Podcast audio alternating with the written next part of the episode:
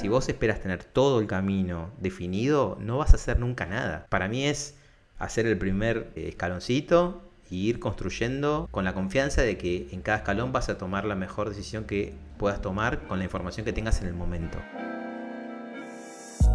Hola, soy Madeli Bejar y esto es Tiene que haber algo más.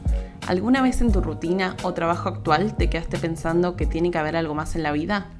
En este podcast exploramos la vida de profesionales de todo el mundo que desafiaron las estructuras y viven sus desafíos profesionales con mayor libertad. Vamos a pasar por nómades digitales, freelancers y emprendedores para entender cómo hicieron el salto y aprovechar de sus aprendizajes. Búscanos en arroba tiene que haber algo más en Instagram y en LinkedIn para ver todo el contenido que tenemos.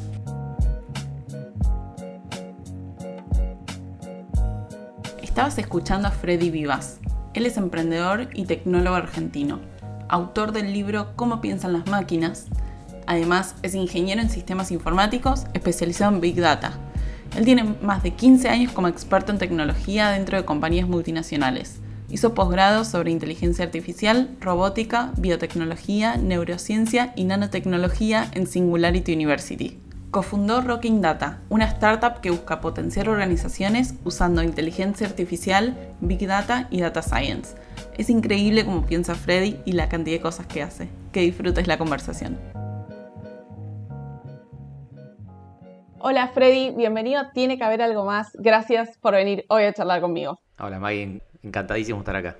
Qué lindo. Freddy, ¿querés para empezar este capítulo hacer una breve introducción de quién sos vos? Bueno, en el sentido profesional, soy ingeniero, estudié ingeniería en sistemas de información. Siempre me gustaron muchas cosas, pero la tecnología es lo que más me gusta. Eh, muchas cosas digo, por ejemplo, me gusta la comunicación, estudié unos años periodismo, estudié casi toda la carrera y desde muy chico me metí en tecnología, te diría de los 12, 13 años. Me llamó la atención algunas cosas de ciencia ficción, que también es algo que me encanta, y por películas y revistas como La Muy Interesante y películas como, no sé, eh, juegos de guerra, me acuerdo que era un hacker o Robocop. Crecí en los 80, o sea que crecí con todo eso. Había un auge de, la visión de futuro, ¿no? Y eso me marcó un montón.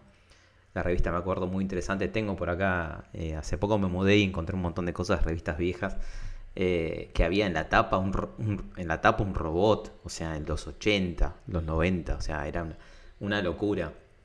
Y eso creo que me marcó mucho y me hizo de muy chico tener esa curiosidad por, por, entender esas cuestiones. Y entonces después decidí estudiar ingeniería, me llevó eso a, meterme en el mundo de los datos y de la tecnología de, de la ciencia de datos de hace muchos años, por suerte conecté con eso y, y, bueno, hoy estoy trabajando en, esa, en ese rubro, digamos, ¿no? Pero básicamente me defino como una persona que le encanta la tecnología y con mucha curiosidad. Básicamente eso es lo que me pasa a diario. Bien, bien. Voy a tirar algunas otras keywords para que la gente tenga contexto de con quién estamos hablando hoy, porque esto no es cualquier persona. Freddy, además, escritor, acaba de sacar un libro hace poco, Cómo piensan las máquinas, muy bueno, que yo ya lo leí lo recomiendo. Gracias. Además, docente, además fue a Singularity University en la NASA, además emprendedor, cofundador de Rocking Data y además escribe, escribe cosas, te veo, te veo ahí en las notas. Me encanta escribir, sí, me encanta, me encanta escribir. Eh, de hecho, el otro día encontré notas mías escritas en el año 2000, o sea, tenía 20 y ya había escrito algunas colaboraciones con revistas, diarios, me encantaba escribir desde, desde siempre. Y siempre quise escribir en temas de tecnología, lo tenía muy claro. Y el periodismo que estudié fue orientado a eso. Terminé haciendo un poco de todo. Tuve un programa de televisión que hablaba de tecnología hace muchos años. Época pre-redes sociales, entonces la verdad que vi re poco material, pocas cosas, eh, radio que hice y cosas así. Pero siempre me gustó la divulgación, la comunicación. De hecho, parte de mi trabajo hoy pasa bastante por ahí, ¿no? Con la docencia se mezcla mucho pero siempre en lo mismo, siempre en el mismo mundo y hablando prácticamente de lo mismo. o, de las cosas que más me gusta, así que decís keywords, bueno, me gusta, me gusta mucho el marketing, me gusta la comunicación, estoy haciendo una maestría, ahora estoy terminando. Así que ese es un poco mi mundo, que, siempre gira en torno a las mismas cosas, ¿no? Eh, que me divierten y que hasta me es difícil.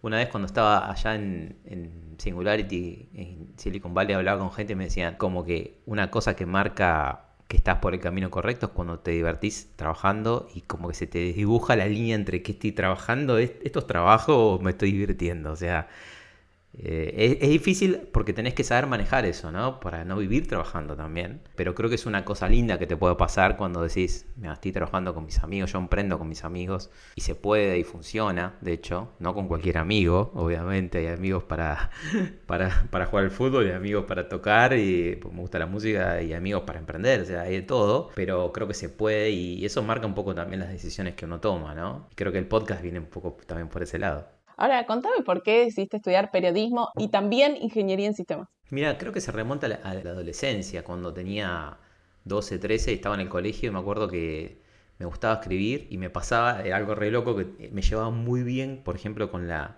con la profesora de lengua y literatura. Yo escribía y la profesora me decía, bueno, vos tenés que dedicarte a escribir, te gusta escribir. Y por ahí estudiaba computación de los 12 o 13 años y me decían mis profesores, más que casi no tenía profesores de computación, pero los de mecanografía en esa época, o de matemática, de otras carreras así, que, nos daban clases, me decían, vos tenés que dedicarte a la computación, ese es el futuro, no tenés que hacer otra cosa, dedícate a eso. Entonces tenía como el doble, el doble consejo, ¿viste? Escribí, eh, dedicate a la computación, y creo que eso me, me, me, creó muchas cosas en la cabeza que fui conectando. Apenas terminé el secundario, me anoté en sistemas de información, una carrera muy nueva en la UBA, muy buena. Empecé y cuando empecé a trabajar a los 18, empecé a dar clases de computación, pues ya había estudiado de los 12 a los 18.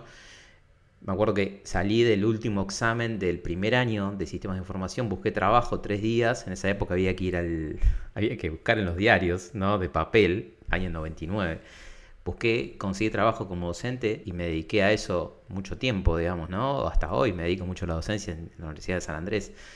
Y también me pasó que conocí gente que estudiaba periodismo mientras yo estudiaba sistemas y decía, esta carrera es un sueño para mí, o sea, es una locura, quiero estudiar esto, lo que aprendes de cultura, aprendes de, de lingüística, semiótica, de medios, de marketing, aprendes un montón de cosas, yo quiero saber eso, quiero saber escribir mejor, sentía, ¿no? Pero lo tenía como un tabú, como, viste, estudiar una carrera que te genere trabajo, ¿no? No estudies una carrera que es como un sueño, para mí periodismo era como gente de élite podía llegar a hacer eso y lo veía muy lejos. Y lo veía muy desconectado de la salida laboral, cosa que no es tan loco pensarlo, es medio real, ¿no? Hoy la profesión de periodista está como muy, muy complicada, digamos, ¿no? Entonces eso me alejaba y me decía, tenés que buscar un trabajo que te genere plata y vivir de eso porque vos tenés que trabajar ya. Era como mi cabeza era eso. Y después cuando empecé a conseguir trabajo en sistemas, dije, me voy a dar la libertad ahora de elegir la carrera que quiero hacer, que es periodismo. Y medio como que se solaparon las dos carreras en una época y todos los trabajos que hacía eran de sistemas, pero también trataba de meterlo, por ejemplo, en una época trabajé para Microsoft escribiendo contenido técnico. Y es, tenía que saber tecnología y tenía que saber escribir. Entonces se mezclaban los mundos, mis mundos, eh, de las dos cosas que me gustaban. Hice cuatro años de periodismo, que en esa época la carrera duraba seis años en la Universidad de Lomas pero hoy dura cuatro, o sea que me podría haber recibido. Lo que pasaba era que la ingeniería era lo que más también me, llevaba a diferentes lugares y, a conseguir trabajos que era lo que más necesitaba en ese momento y me gustaba mucho. Entonces terminé pasando a mi ingeniería y, haciendo ese camino, ¿no? De la ingeniería y me recibí esa carrera y después hice un posgrado y todo, pero fue un poco esa historia, ¿no? Como una mezcla de, de los dos mundos. ¿Cómo te llevas vos con las etiquetas? Porque esto me llama la atención. Como que cuando la gente estudia una carrera, cuesta salir de ese lugar, ¿no? Decir como me doy la libertad de estudiar periodismo, no es tan común. Y después decir, escribo un libro, decir, me gusta la comunicación, me gusta el marketing. ¿Cómo te llevas con eso? Mira, yo creo que como casi todo lo que pasa en la vida muchas veces está relacionado a cómo en tu casa o cómo tu familia te, te contiene y te escucha y te aconseja, ¿no? Respecto a todo eso. Me acuerdo cuando me pasé a, de sistemas, me pasé a periodismo y tomé esa decisión y durante dos o tres años fue como full foco en la carrera, me la pasaba estudiando, me encantaba estudiar esas materias de periodismo como, como, como decía, ¿no? De taller de redacción, me acuerdo todas esas materias de escritura, me, me, alucinaban. Y me acuerdo cuando fui a hablar con mi mamá y le dije, che, ma, voy a dejar de sistemas y voy a pasarme al periodismo. Yo tenía miedo de esa conversación, porque mi mamá había hecho un esfuerzo gigante. Yo perdí a mi viejo a los 15, entonces de los, de los 15 a los 18 viví con mi vieja y mi vieja hacía un esfuerzo gigante para que yo pudiera estudiar computación. Entonces yo sentía que si dejaba el camino de los sistemas y la tecnología era como que le estaba fallando en ese sentido, ¿no? Entonces, cuando tuve esa conversación, me acuerdo, estaba re nervioso y me dijo, hijo, todo lo que estudiaste te va a quedar a vos. Hacé lo que te guste y te divierta y lo que quieras. Entonces, eso a mí me marcó un montón, me acuerdo hoy, esto fue hace no sé cuántos años, para tomar esa decisión libre, ¿viste? Y, también con, con, mi vieja, que no es una persona que haya estudiado ni nada, que de hecho terminó el primario cuando yo era adolescente, con esa sabiduría de decirte, eso que estás estudiando es un conocimiento que lo vas a aplicar el resto de tu vida. De hecho, mi carrera se basó en eso, ¿no? Tenía razón. Y también el periodismo, esos cuatro años sin haberme recibido, incluso también siento que hoy los aplico. Entonces creo que la cuestión hoy pasa también por esas etiquetas realmente se están eliminando, que eran muy fuertes hace 15, 20 años. Era, vos trabajás en sistemas, tenés que dedicarte a esto. No tenés que tener habilidades blandas, tenés que tener habilidades duras. Y al revés, la gente de, áreas de people, recursos humanos, tiene que tener habilidades blandas y no, si no sabe usar Excel no importa. O sea, estaba como esa visión, yo la, viví, viví esa transformación que todavía sigue pasando en algunos casos pero o, mismo de, las cosas superficiales como la ropa o la apariencia estética, ¿no? Eh, me pasó en algunos trabajos donde te digan, mira, como te vestías así pensé que no sabías de nada, ¿viste? Tuve ese tipo de, comentarios donde iba gente de traje y yo iba capaz que de remera y era como el vago que está de remera, ¿entendés? Y cuando por ahí demostrabas que tenías ciertas habilidades, empezaban a decirte, ah, mira, no te había prestado atención, ¿no? Te, había puesto en una etiqueta de el, el, que no pertenece a ese grupo, ¿no?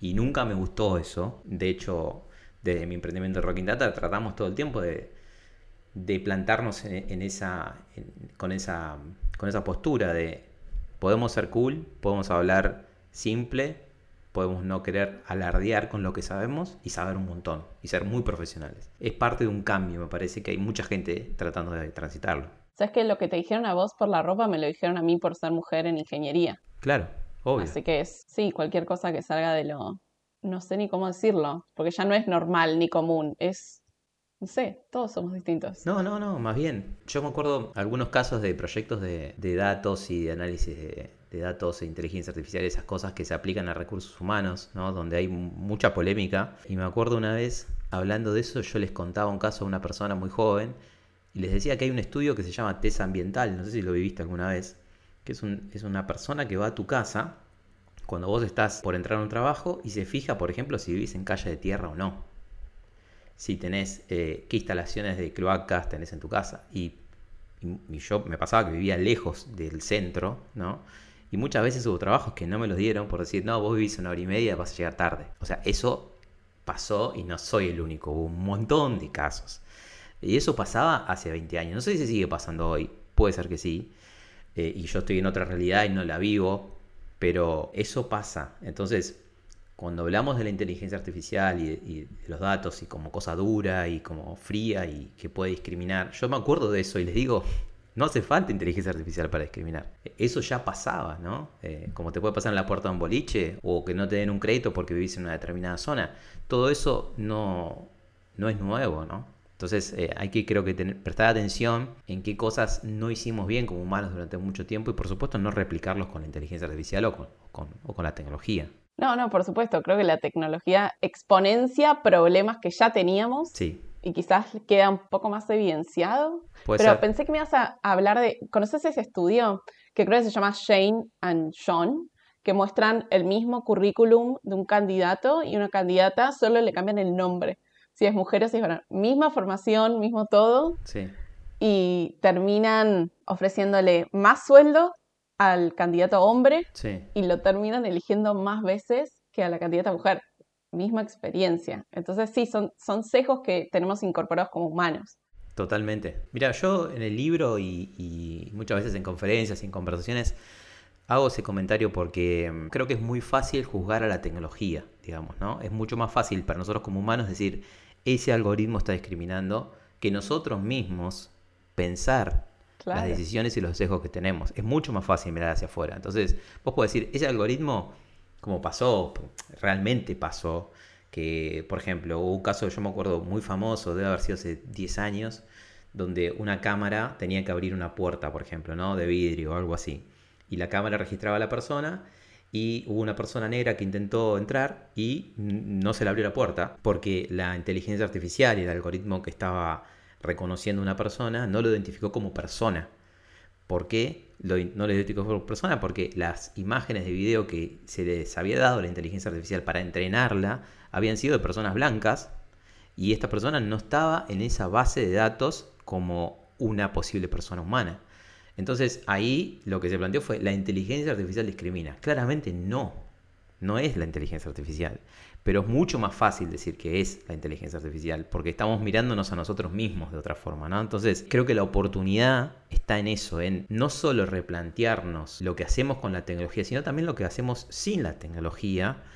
Y creo que hay una oportunidad de que todo el mundo, así como lo planteas vos, mucha gente ya está pensando en la transparencia de las cosas. No solo lo que está mediada por un algoritmo, sino lo que no está mediado por un algoritmo como puede ser la entrada de un boliche que haya un pato Ica que te mire unas zapatillas y diga vos sí, vos no. No hay ningún algoritmo ahí, hay un humano en todo caso, ¿no? Sí, totalmente. Deseo fuertemente que todo eso cambie urgentemente para juzgar menos a las personas, para que las oportunidades estén más distribuidas. Creo que bueno, el remoto y, y la distancia ayuda mucho más y democratiza las cosas, pero falta, falta muchísimo. Claramente sos una persona que puede hacer muchas cosas bien.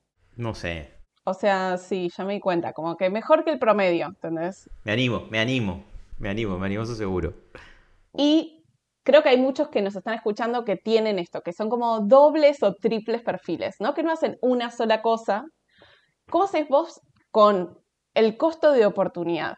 Con el decir, pongo foco a una cosa y dejo de hacer otras. Uf, es re difícil. No sé, mira, yo hace como ocho años me puse a pensar en que todo lo que hacía estaba relacionado a la energía que tenía, ¿viste? Eh, y me acuerdo que lo hablé con, un, con, una persona y me dijo, no, ¿qué energía? El tiempo. Digo, no, no es tiempo, es energía.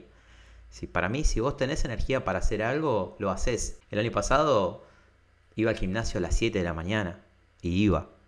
O sea, lo hacía. No tenía tiempo. Realmente no era tiempo lo que tenía, era mucha energía. Entonces, yo laburo mucho así también. O sea, cuando escribí el libro, pasé cuatro o cinco meses trabajando sábados y domingos casi enteros. Casi enteros. Era como un ritual. Me levantaba y escribía. Leía, pensaba. No sé, no sé qué hacía. Pero estaba todo el fin de semana haciendo eso. y quería hacerlo. Realmente era mi decisión. Si me tendría que haber obligado a hacerlo, probablemente lo hubiese hecho mal. Pero era mi, mi energía estaba puesta ahí. Quería hacer el mejor libro que pudiera. Y por ejemplo, me acuerdo el día que pensé la portada. Yo decía, quiero hacer algo que llame la atención, que sea divertido. Y no sabía qué hacer y estuve todo un domingo pensando, prácticamente sin hacer nada. Y es re loco, pero no sé, hasta me hace plantear si es como que las cosas medio que te, te, eligen, ¿no? De alguna forma. No sé si uno elige tanto las cosas que tiene que hacer. Es como cuando fue lo del libro, yo venía hace cuatro años hablando con gente y me decía, che, ¿me recomendás un libro de inteligencia artificial para arrancar? Pero no algo aburrido, algo... yo decía, no sé, no se me ocurre qué recomendarte. Y hasta que en un momento dije, lo voy a hacer yo, lo tengo que hacer, lo quiero hacer yo, pero no quiero hacer, quiero hacerlo a mi manera, ¿no? Entonces le metí ciencia ficción, le metí un montón de cosas, tipo futurismo, porque es lo que me gusta a mí. Y lo hice como yo quise. Y lo mismo con Rocking Data. Cuando arrancamos Rocking Data, me acuerdo del branding, me decían, no, no, Rocking Data, Rock, no, que tenés que ponerle tipo, la gente no entiende qué es, ponerle algo de Machine Learning. No, yo a mí me gusta el rock, a mis socios y a mis amigos les gusta el rock. Y con el color, lo mismo. Me decían, no, tiene que ser, los colores de tecnología son el azul, tipo. A mí me gusta el negro y el amarillo, lo voy a hacer así. y entonces ahí es como que yo soy muy de eso, ¿no? De hecho, cuando a veces mentoreo gente en algún programa o algo así, les digo, yo te doy esta mi visión, pero vos hacés lo que quieras. Hacé lo que quieras porque es tu emprendimiento, tu decisión. Vas a pasar muchas horas haciendo algo, te tiene que gustar. Si no, no hay forma que lo hagas bien. Para mí un poco la, lógica es esa, ¿no? Te tiene que gustar algo, te, tiene que divertir estar tantas horas dedicándole. Yo estoy realmente todo el tiempo pensando en Rocking Data, en cómo hacemos lo que hacemos, cómo mejorar, cómo lo comunicamos, eh, qué le pasa a nuestros clientes, cómo le doy una mejor oferta de valor, cómo hacemos para que nuestros colaboradores estén más contentos. Estoy todo el día pensando en eso. Y no me pesa, a veces estoy cansado, seguro, pero no me pesa para nada. Y después tenés eh, la, realidad de, por ejemplo, a mí me invitan a hacer cosas y yo digo, mira, estoy para sumarme una hora por semana, estoy para meterle cabeza el cuatrimestre que viene, estoy para tal, porque hay que tener respeto para con quienes trabajás, más cuando trabajás en equipo, donde no puedes comprometerte a algo y después no llegar, no cumplir, siendo que, que uno, por más que le ponga mucho cariño, tienes un día y el día dura lo mismo para todos, ¿no?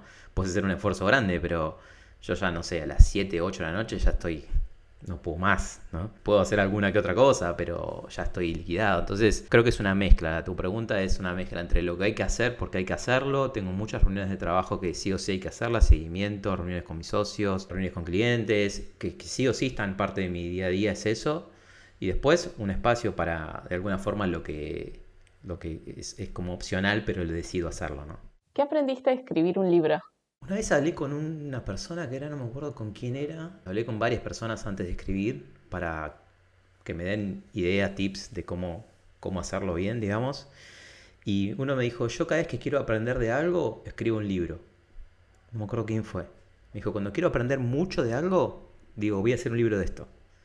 Una persona que me lo dijo que creo que tiene 10 libros, ¿no? Entonces eso es, es bastante cierto. Yo diría que aprendí muchísimo de esto que, hacemos, de, la inteligencia artificial, de la ciencia de datos. Aprendí muchísimo haciéndolo porque investigué un montón de cosas. Hablé con un montón de gente. De hecho, en el, final del libro ahí mencioné a unas 10, 12 personas que con las que más interactué, que era hacer Zoom y decirle, che, mira, estoy escribiendo un libro de esto, ¿qué opinas de esto? ¿No? Y interactuar y, escucharlos eh, me, agregó un montón. Si bien era gente que ya conocía y algunos eran amigos, siempre te dejan alguna, eh, eh, alguna anécdota, ¿no? Y, más cuando entrevistas gente que viene de diferentes mundos. Por ejemplo, entrevisté a gente que estudia, trabajó en neurociencias o físicos cuánticos que trabajan con datos, o sea, y, te tiran cosas que, viste, te dejan sorprendido, de cosas que ellos estudiaron o cosas vivieron, ¿no? Y también una cosa que, que creo que aprendí en la universidad, estudiando ingeniería, es como a tener un método para hacer las cosas, digamos, ¿no? Un método que me funciona a mí. No sé si es un método que se pueda replicar, digamos, ¿no? A otro le pueda servir, pero a mí es como, quiero hacer esto, la tesis de ingeniería. Quiero hacer la tesis del máster, quiero hacer el libro, una startup, la web de mi startup. Es como que me organizo de manera de poder cumplir con eso. De hecho, tenía un deadline del libro y lo puse, ponerle, lo pusimos, no sé, de acá a nueve meses y tardé nueve meses y un día en entregar el libro. O sea, no hubo un delay, ¿entendés? Todas las entregas que pusimos, como cuatro entregas de intermedias, las cumplí todas al 100%. De hecho, antes mandaba el documento. Entonces, yo le pedí a la persona de mi editora, le dije, poneme deadlines. O sea, poneme deadlines porque si es como vamos viendo, no va a pasar. Yo necesito un deadline para entregarte este capítulo, este para el índice, este para la portada. Entonces, es parte de mi método quizás más ingenieril de, tratar de... ¿Vos me, entenderás? Sí, sí, al toque. Y ese método me lleva a, cumplir mis objetivos. O sea que un poco fue como revalidar esa cosa de que el método que tengo para hacer algo lo puedo aplicar a, más cosas. Por ejemplo, el libro, ¿no? No sé, ahora estoy pensando en otro libro y también en cosas más multimedia, tipo documentales y cosas así. Y, y no, es como que no le tengo miedo. Como que digo, bueno, me voy a poner y lo voy a hacer. O sea, quizás es demasiada confianza. Eh, no sé, es una mezcla de cosas. Pero es como, digo, no sé hacerlo, pero voy a hablar con la gente que tengo que hablar. Voy a estudiar lo que tengo que estudiar. Voy a ponerle las horas de research que le tenga que poner. Las horas de, trabajo hormiga que le tenga que poner también. Como que estoy dispuesto a todo lo que haya que hacer para llegar al objetivo, ¿no? Eso es como eh, así trabajo, digamos. ¿Hay alguna otra cosa además de los deadlines, de ponerte una fecha límite que te sirva para que le puedas servir a otras personas?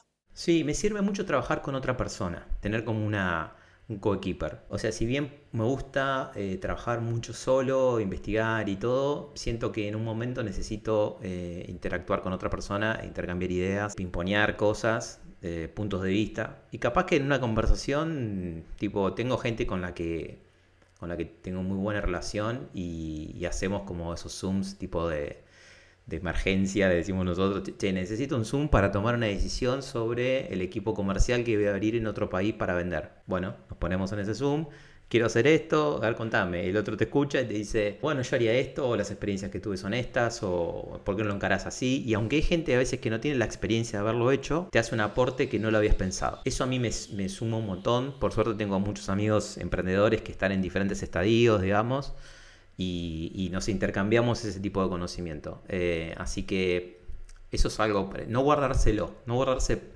aunque uno tenga que tomar la decisión y aunque uno tenga en la espalda el liderazgo de la acción, digamos, del proyecto, lo que estés haciendo, no te lo guardes para vos misma solo, sino eh, apoyate. Creo que esa es, un, es una recomendación que, le hago a mucha gente. Me gusta. Contame, ¿cómo fue ganar una beca para ir al Disney de los nerds y vivir tres meses en la NASA? Estoy hablando de Singularity University. Por favor, Freddy, ilustranos. ¿Qué, ¿Qué es eso? ¿Cómo fue esa experiencia de estar ahí? Bueno, una experiencia muy linda. Creo que más o menos ponerle como el 2010, 9, sí, 10 me topé con la universidad, me enteré que existía, digamos, porque estaba estudiando, me acuerdo que estaba preparando un seminario, un workshop de varias clases para el mundo de las eh, ciencias sociales, digamos, en la universidad donde yo estudiar periodismo, me dijeron, che, ¿no te das una, como no quieres hacer un taller o algo así de tecnología para el mundo más de ciencias sociales, ¿no? Digo, sí, obvio, busqué las principales tendencias, ya estaba ahí un poco en el tema de la data, eh, y bueno, inteligencia artificial, todo eso, 2010, no había tanto material en la web y las mejores referencias que yo encontraba eran todas de Singularity University.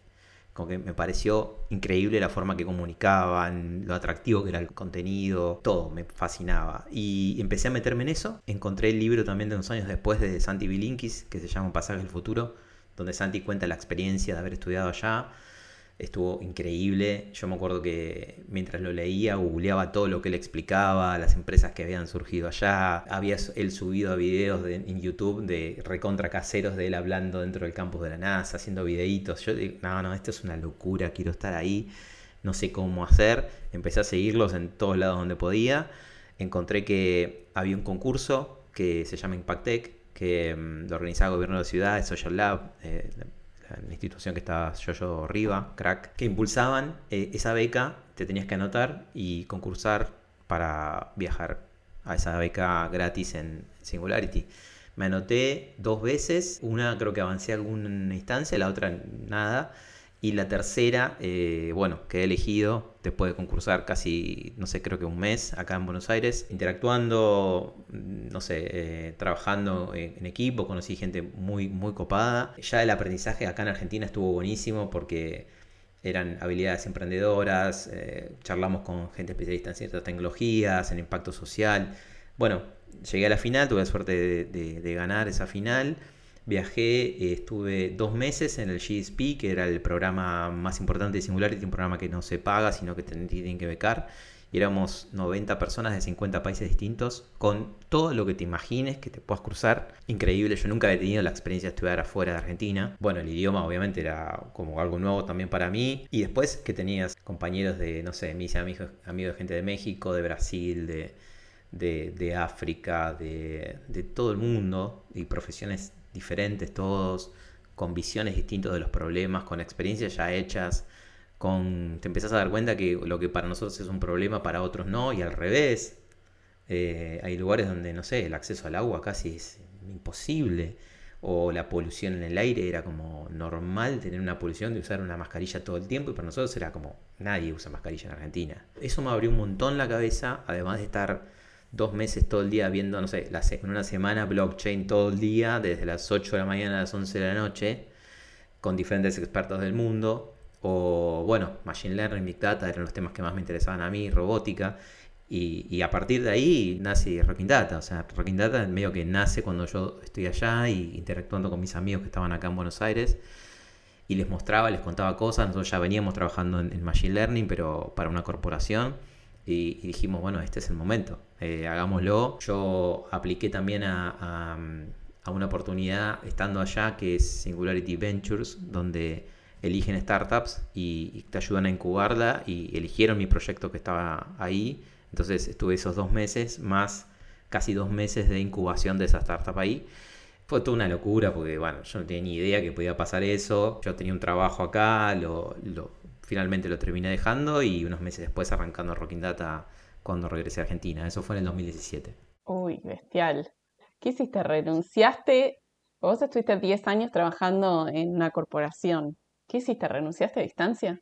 No, no, volví, volví y renuncié. Sí. Sí, yo trabajé en corporaciones eh, más o menos 15, 16 años en diferentes empresas, siempre empresas grandes en áreas de tecnología. Y mm, la verdad que intuía que en algún momento iba a hacer eso. Ya había tenido otros emprendimientos un poco más informales en la era pre-internet, digamos. Porque, por ejemplo, tuve un ciber, eh, nada que ver. Tuve una empresa que generábamos y escribíamos contenido con dos amigos. Tuve una empresa que hacíamos eh, hardware, redes, computadoras, armábamos programación, un poco de todo. Siempre, la verdad que siempre con esa visión emprendedora, pero mucho más informal. En esa época no, no, sé, no, no, era tan común decir soy emprendedor, me una startup. Era como, bueno, tipo, eras más un busca que otra cosa, ¿viste? Una persona inquieta, eh, quédate quieto, era como eso, ¿no? Entonces siempre hice otras cosas además de mi propia empresa, de trabajar en una empresa, y era como un camino muy posible, pero bueno, en ese momento, 2017, como que también aprovechando el impulso, la experiencia, la confianza, la motivación de estar haciendo algo increíble como haber estado ahí en Singularity y también encontrar a mis, a mis dos socios, mis amigos con los que nos juntábamos además de trabajar, juntábamos a comer, a jugar al fútbol, a tocar, porque somos músicos los tres. Como que se dio muchas cosas juntas que me hicieron pensar, eh, este es el momento, ¿no? Y, me acuerdo de una conversación que tuve, que nunca se lo dije creo, con Pablo Larguía, uno de los fundadores de Boomerang en su momento, que él estudió en Singularity me dijo, cuando vuelvas de allá vas a querer renunciar el mismo día que vuelvas. No lo hagas, me dijo. Tomate un tiempito para pensarlo, relaja un poquito, acomodate y después toma la decisión. Y yo sentí exactamente eso. Me acuerdo, volví y estaba haciendo proyectos re interesantes de data y todo. Y, me acuerdo mis compañeros, cracks, muchos me decían, che, bueno, te estamos esperando para esto, tal y tal, contanos. Y yo, viste, estaba como, me quiero ir de acá. Mi cabeza era, me quiero ir a hacer mis cosas me costó un montón ese, tiempito de transición. Ahí te das cuenta que por más que la empresa haga todo lo que pueda hacer, si uno tiene en la cabeza una decisión, ya no hay mucho para hacer si querés hacer un camino diferente, ¿no? Y bueno, apenas eh, pude organizarme junto a mis dos socios, arrancamos, como a los tres meses de haber regresado allá, más o menos. ¿Cómo te organizaste? ¿Y qué tuviste en cuenta para renunciar? Nos organizamos los tres en las ideas de a dónde queríamos ir, ¿no? En qué queríamos estar. Sabíamos que íbamos a trabajar en data, sin duda, era nuestro principal know-how tecnología y data y, cabeza de negocio, porque veníamos trabajando en grandes empresas durante muchos años los tres, pero no sabíamos si iba a ser una app, si iba a ser una plataforma, si iba a ser una consultora, si iba a ser IoT, porque nos gustaba el tema de IoT, sensores. No teníamos bien claro para qué lado íbamos a ir. Fue un poco trabajar en eso. ¿Cuál es la oferta de Rocking Data? ¿Qué vamos a vender? ¿no? ¿A quién le vamos a hablar? ¿Cómo le vamos a hablar? O sea, fue un poco pensar todo eso Económicamente, la verdad que no, hubo mucho para hacer porque la inversión fue casi, casi cero. O sea, fue a comprar tres compus y no teníamos ni oficina. Invertimos nuestro, de nuestro dinero esas tres computadoras y, unos meses para bancarse porque sabés que al principio, los primeros tres, cuatro meses, no, no, sacamos nada de plata, no generábamos plata tampoco. Entonces era como, organicémonos para que eso no nos mate. Y fue eso lo que hicimos en, esos meses. Y bueno, tener conversaciones, ir entendiendo, yo empecé en esa época ya a trabajar bastante en la, cuestión de la divulgación de lo que hacemos, porque además el tema de, ciencia de datos no es algo tan, tan común, si bien la inteligencia artificial tiene más de 50 años, aplicada a los negocios no es algo tan, tan conocido. Entonces tuvimos que generar nuestra propia forma de comunicar lo que hacíamos, y el marketing educativo, como le dicen, o bueno, la divulgación de ciencia y tecnología fue como nuestra bandera, salir a contarlo de manera que la gente lo pueda entender y que empezar a generar esas primeras conversaciones con posibles clientes, ¿no? Fue ese trabajo en, los meses.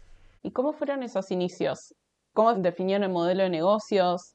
¿Si cambió en el medio? Nosotros eh, tenemos una visión que es hacer que Rocking Data sea una fábrica de productos de datos, digamos, ¿no? Esa es la visión, que Rocking Data tenga diferentes productos para resolver problemas específicos. ¿no? Imagínate que pueda ser una plataforma para laboratorios, una plataforma, un producto, una app puede ser para, no sé, universidades que generen modelos de machine learning para, por ejemplo, predecir si un alumno se va a dar de baja o cómo optimizas la gestión de los turnos para una clínica. O sea, productos específicos que resuelvan cosas es como la visión del largo plazo de Rocking Data. En el corto plazo fue como empezar a trabajar con, temas de datos, diferenciándonos de lo que ya existía, porque el business intelligence, la inteligencia de negocios, es algo que se conoce, que hay tableros que se funcionan así, que, muestran data, muestran indicadores, y eso es como común, pero nosotros no veníamos a vender eso, veníamos a vender algo diferente, que es como la,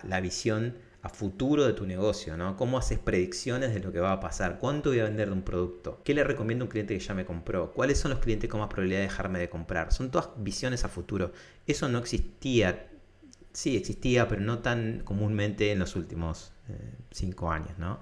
Nosotros empezamos a llevar un poco esa bandera, entonces ahí nos queríamos posicionar, ¿no? Como una empresa que hace Machine Learning, modelos predictivos, inteligencia artificial, ¿no? Distinto a gestión de datos en general como, como es el Business Intelligence. Entonces lo primero fue hacer eso, después dijimos los primeros eh, compradores de nuestro servicio van a ser las grandes empresas que ya saben lo que son los datos digitales, tienen para invertir, tienen una estructura para accionar los resultados de los algoritmos, ¿no? Si vos, por ejemplo, haces un modelo para marketing, para que sepa qué le ofrece a cada cliente, tiene que haber analistas de marketing accionando esas campañas.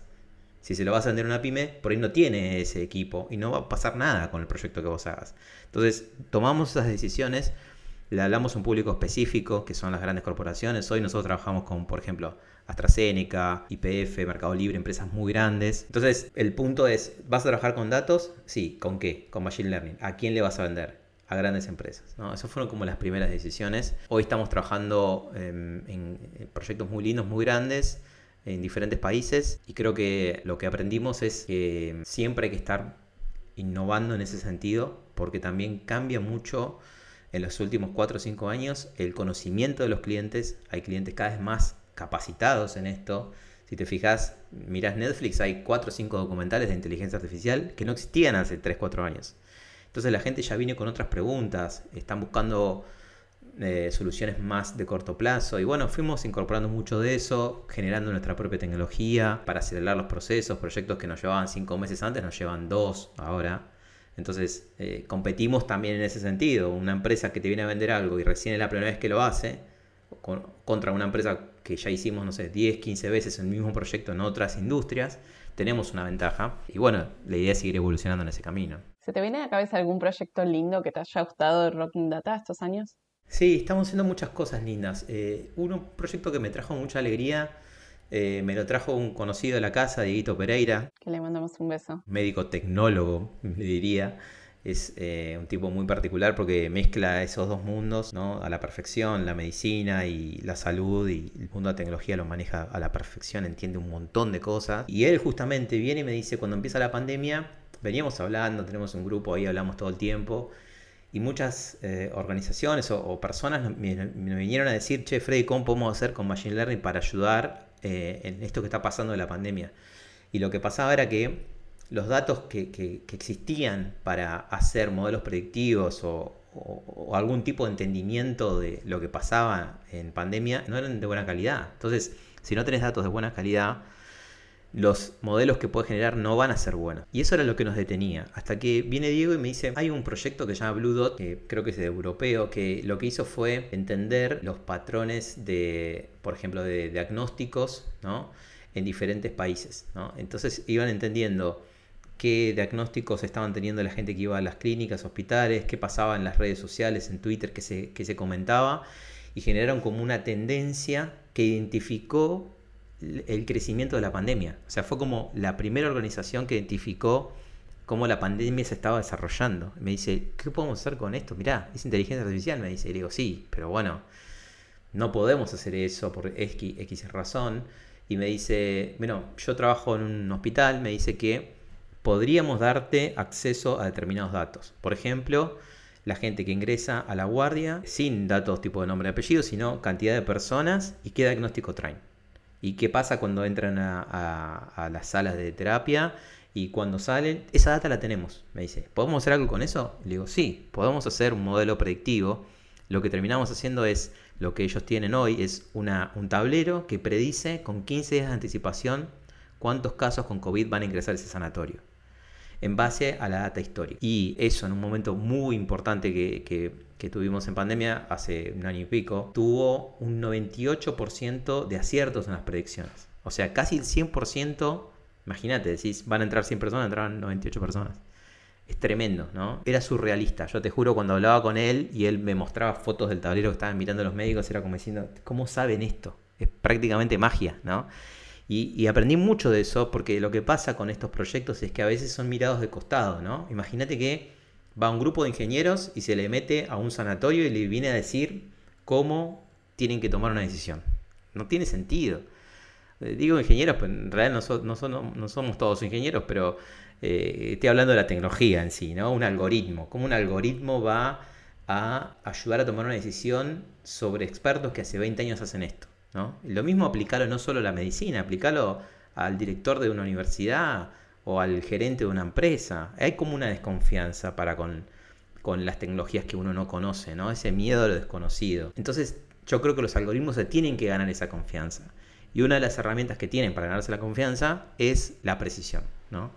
Es una de las herramientas. Entonces ese algoritmo realmente hizo cambiar ciertas decisiones. Imagínate la gestión de las habitaciones, hay que conseguir médicos urgentes para este fin de semana o no, hay que conseguir más instrumental, decisiones que se tienen que tomar en una organización, pero empezaron a tomarse basadas en datos, ¿no? Y esa es un poco la, gran aspiración de Rocking Data, que, la tecnología que generemos ayude a, a tomar mejores decisiones.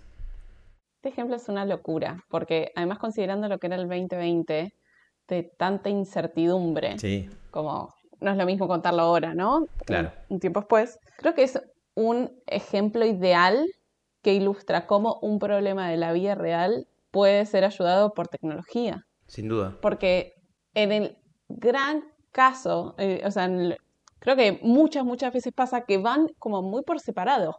Problemas reales y tecnología, como, no sé, veo aplicaciones de tecnología resolviendo cada tontería, viste, problemas reales que decís cuándo estas cosas se van a interconectar.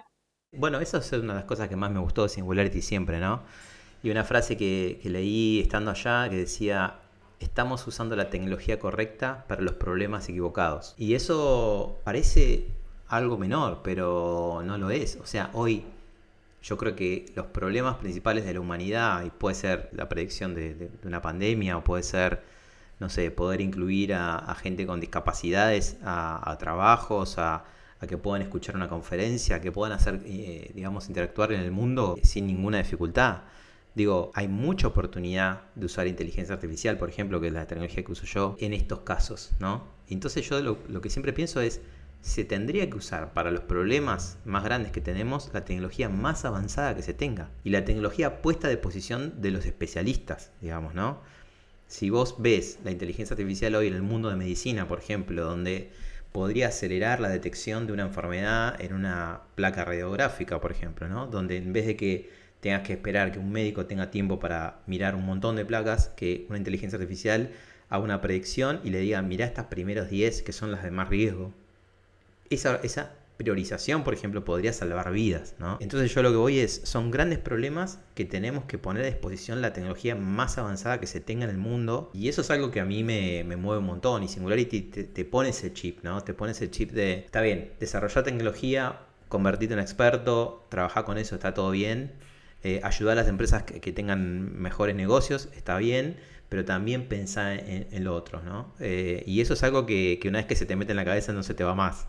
Me encanta. ¿Cómo ves vos la relación entre la construcción de tecnología y la ética? Porque hay muchas cosas, obviamente, que no están regulamentadas, ¿no? Pero ¿cómo mejorarías vos esa relación? Mira, te puedo hablar de, lo que hacemos nosotros en, términos de inteligencia artificial. Primero que muchas veces lo que pasa es que la tecnología avanza muy rápido y las regulaciones y, y esos marcos normativos van por detrás, ¿no? Es como que van tratando de entender, yo lo veo, tengo amigos abogados y mucha gente, estoy bastante relacionado a ese mundo porque me interesa y porque también el mundo, eh, digamos, la gente de esos mundos también se acercó a nosotros, a, tratar de entender, a tratar de, ayudar también, de formarse, eh, lo cual me parece espectacular, ¿no? Ya no como una cosa de a ver qué están haciendo y te lo freno, no, es, che, ¿cómo podemos hacer juntos? Porque no lo entiendo, ¿no? Vienen con ese planteo que, que me parece el correcto. Y nosotros también nos apoyamos. Y bueno, lo que pienso es que en términos de ética e inteligencia artificial hay un gran camino para hacer. El año pasado salió la primera recomendación mundial de UNESCO, que ellos generaron una recomendación de cómo implementar inteligencia artificial en parámetros generales, ¿no? Después lo que falta es una bajada a tierra y que cada país pueda accionarlo y ejecutar un marco, ¿no? Eso todavía no está pasando, pero ya tener una normativa general, una recomendación general hecha por la UNESCO con, si mal no recuerdo, más de 150 países que intervinieron en esa conversación, es un montón, no existía. Era, vamos a hacer un proyecto de inteligencia artificial, bueno, hagámoslo, no hay nada para mirar de cómo hacerlo bien. Eso era bastante preocupante. Nosotros desde Rocking Data tenemos un natural interés en este tema y, de hecho lo, reflejamos en que tenemos, por ejemplo, dos filósofos trabajando en Rocking Data, que es muy loco y acá hay profesiones muy diversas, pero creo que casi nadie esperaría un filósofo programando en Python. Y tenemos dos haciendo eso todo el tiempo, investigando y son muy manijas y muy genios.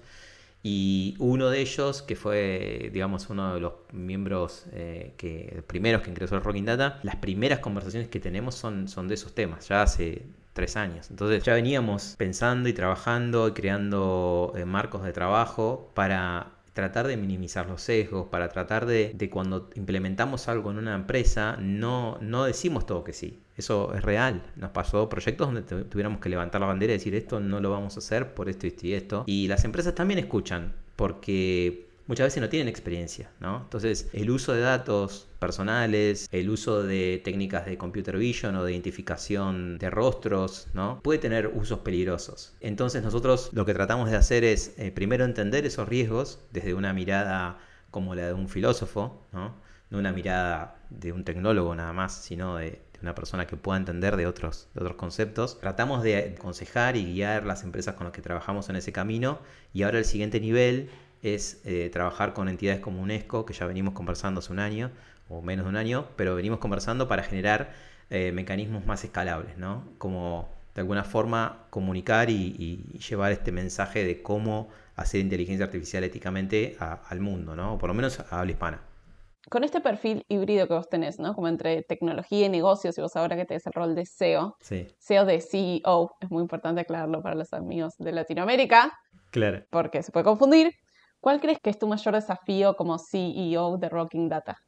Tengo un montón, me parece, eh, de cosas que voy aprendiendo. Yo nunca había sido director o presidente de una empresa, si bien había tomado muchas decisiones en cargos que había tenido y había tenido mucha gente a cargo y decisiones de management parecidas, digamos, a las que hoy tomo en Rocking, no es lo mismo, digamos, ¿no? Es, es un desafío mucho más grande este, donde hay mucho para aprender. Yo lo que trato de hacer es estar todo el tiempo tratando de entender esos desafíos, a dónde tengo que apuntar mi tiempo, dónde aporto más valor y estar eh, con la humildad intelectual de decir esto no lo sé hacer. ¿no? Necesito una persona que me ayude a tomar esta decisión. Y trabajo mucho así, con consultores, por ejemplo, en temas de, no sé, comerciales, en temas de finanzas. Tenemos equipo propio, hoy somos em, casi 50 personas, pero también contratamos gente muy senior, muy especialista en determinados temas. Por ejemplo, temas legales, porque uno se tienta a querer saber todo y es imposible, digamos. Puedes llegar a entender algunas cosas, pero no todo, ¿no? Entonces, creo que también eso es importante, tener esa capacidad de decir, mira, hasta acá puedo yo, esta es mi visión, esto es lo que creo, esto lo aprendí, pero no sé más que esto, ¿no? Eh, y es muy difícil porque uno tiene una personalidad que es como que eh, vas para adelante y resolvés y decidís, yo tomo un montón de decisiones todos los días eh, sobre las personas que contratamos, cómo hacemos crecer los equipos, qué país elegimos para vender, qué tecnologías vamos a usar, a qué cliente vamos a apuntar. O sea, son muchas decisiones que por supuesto tengo mis dos socios que son dos cracks y además de mis amigos, donde tenemos conocimientos muy complementarios. Uno, por ejemplo, Martín, es eh, de base administrador de empresa, entonces él tiene mucho conocimiento financiero, económico, entonces muchas decisiones las estamos por ahí. El otro es Diego, es más eh, técnico, entonces muchas decisiones técnicas de, cuestiones más hard las, toma él o las lidera él. Eh, y yo estoy como ahí en el medio, ¿no? Pero, pero apoyarse creo que es lo más importante. ¿Se te ocurre para esta parte de la conversación un podcast y un libro para recomendar a quienes nos escuchan? Sí, libros eh, tengo muchos. A mí me, gusta mucho la ciencia ficción, como les decía hace rato, y uno de los libros que más me fascinó es The Martian. Es un libro en el que se basó la película, la de Matt Damon, que se le olvida en el Marte. Y, y bueno, me gusta porque es un libro que tiene ciencia ficción, pero también tiene mucho de ciencia el contenido eh, técnico, digamos, de, Marte y del viaje espacial y otras cuestiones, de cómo él cultiva las papas y las hace crecer en Marte, por ejemplo, tiene muchos fundamentos técnicos. Y es muy, eh, muy riguroso. Eh, y por supuesto tiene una historia, ¿no? Pero, y de hecho en mi libro un poco intenté hacer eso, inspirado en, esa idea del libro eh, de ciencia ficción, pero con mucha ciencia. Eh, ese libro me encanta, por recomendar uno, ¿no? Después, podcast. La verdad que ahora con que viajo menos, antes escuchaba mucho en el auto, hay cosas que me encantan, por ejemplo, marketing y comercial, como para ir a otro mundo. Hay un podcast que se llama Calle y Vende. No sé si lo escuchaste alguna vez. Y es justamente, es un mexicano que habla de ventas. Y, lo traigo al tema, ¿sabes por qué? Porque creo que vender es una habilidad importante para cualquier emprendedor. Y creo que más que nada nosotros como latinos tenemos un prejuicio con la venta. Quizás por malas experiencias anteriores, ¿no? Pero es como el que me vende me, me está vendiendo algo, ¿no? Y está visto como me está mintiendo, me está ocultando algo, me está traicionando con algo. Y creo que hay un camino para cambiar en eso. Nosotros tenemos un equipo comercial que, que me encanta porque es muy claro, es muy simple, trata de ayudar. La venta de servicio, digamos, ¿no? Eh, no miente nunca, eh, no sobrepromete. Y ese podcast, Calle y Vende, eh, es muy claro. y hay uno que se llama Libros para Emprendedores también, que me gusta mucho, que cada capítulo es como un resumen de un libro. Y bueno, por ahí ya se mencionaron esos, ¿no? Pero son dos que me gustan mucho. No habían salido, ¿eh? Estos dos. Hay, varios que se van repitiendo, estos no. Me alegro. Me gusta una nueva recomendación. Ahora, con todo lo que recorriste estos años, ¿qué le dirías al Freddy hace cinco años atrás? Estabas por volviendo de Singularity, arrancando Rocking Data. Era como este, este momento. Tal cual, tal cual, tenía mucho miedo, ¿no? A mí me pasa que, muchas cosas, por ejemplo, hacer este podcast me da vergüenza y me da timidez y me da un poco de miedo. Eh, o dar conferencias o, no sé, hablarle a mi equipo cuando tengo que plantarme delante de todo el todo Rocking Data y contarles una visión de algo o charlar con ellos, me da un montón de miedo.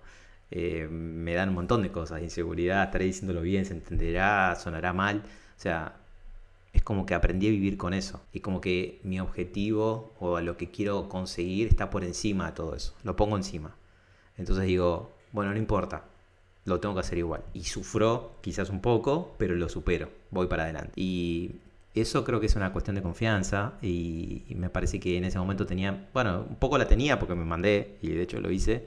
Pero creo que le diría, bueno, confía que va a salir.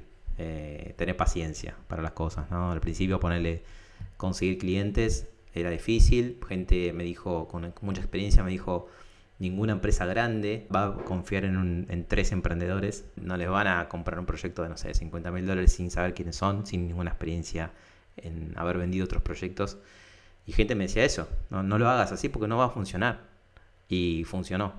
Entonces, em, hoy con el diario del lunes, digamos, es fácil decirlo, pero en ese momento había dudas. Entonces, el mensaje es, tener confianza y tener paciencia. Mm, qué difícil igual. Sí, re. Pero bueno, hay que hacerlo, no queda otra. Total. Eh, hiciste acordar una frase que escuché hace poco, que la dijo Brené Brown en su podcast, que ella es trabajadora social, investigadora, escritora, bla, bla. O sea, como que el éxito no es tener todas las cosas en claro, sino que es dar un paso más de toda tu incomodidad, pero sin embargo hacerlo. ¿No? Que es como esto, lo que vos acabas de decir, es terrible terrible como se ve afuera. Sí, y también confiar en que en el momento que tengas que tomar la decisión vas a tomar la mejor decisión que puedas. ¿no? Hace un año y medio dijimos, vamos a ir a, vender a España. ¿no? Vamos a ir a España a instalarnos. ¿Cómo lo vamos a hacer? No tengo idea.